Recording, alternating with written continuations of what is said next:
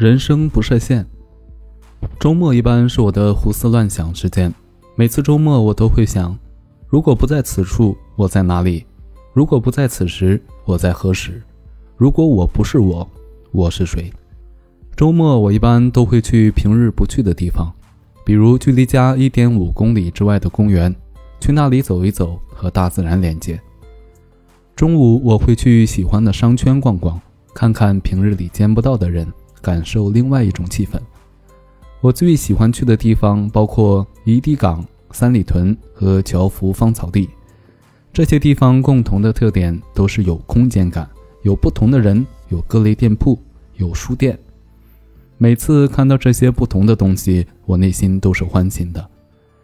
一次去三里屯吃饭时，我突然想到，我为什么不学学画画？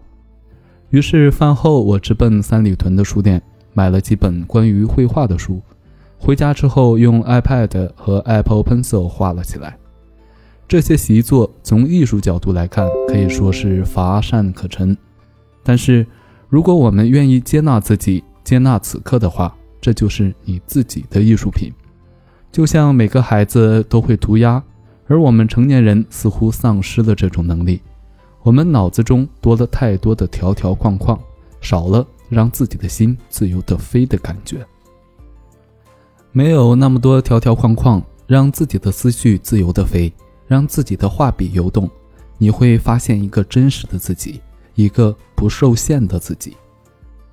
此刻的你放下了日常生活中的自我认知，卸下了担子，抹掉了标签，你的思绪自由的游走。画布是你放飞自我的空间，画笔是思绪的光，这种感觉是极佳的。现在的社会，绝大多数自由的思想每天被束缚在一个小小的格子间里。大家每天想的是如何挣更多的钱，讨老板喜欢，让家人安心。然而，技术的发展一点点在威胁大多数人的工作安全。我们今天所熟悉的大多数工作，在未来二十到三十年会消失，包括银行的一线工作人员、贷款审核员、专职司机、律师。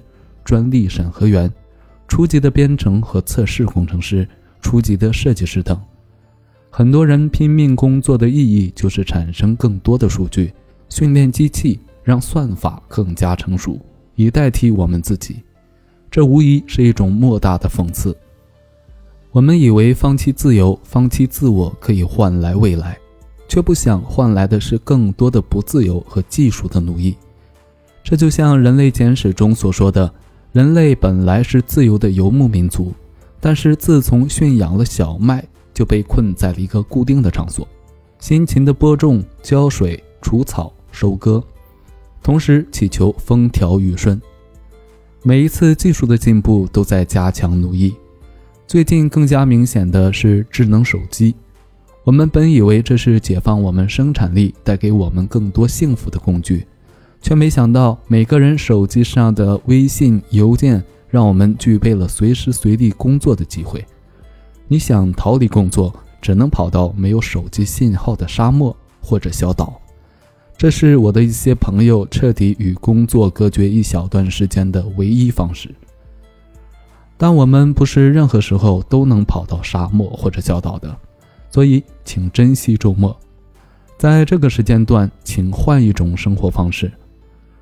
无论你原先是大企业的员工，还是互联网公司的工程师，都给自己一段时间，让我们做回艺术家。人生而是艺术家，我们的每一次啼哭，每一次涂鸦，都是艺术品。很多大艺术家在老年时拼命追求大巧若拙的境界，说白了，他们希望回到童年，回到天生艺术家的时刻。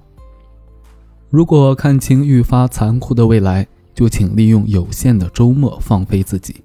在这段特殊的时间里，别给自己设限，做自己想做的任何事情，放下各种标签和束缚。想唱歌就唱歌，想跑步就跑步，想画画就画画，想写作就写作。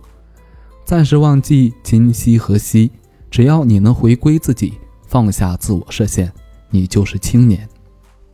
唱吧，画吧，跑吧，写吧，这就是你，就是我，就是我们本来的生活。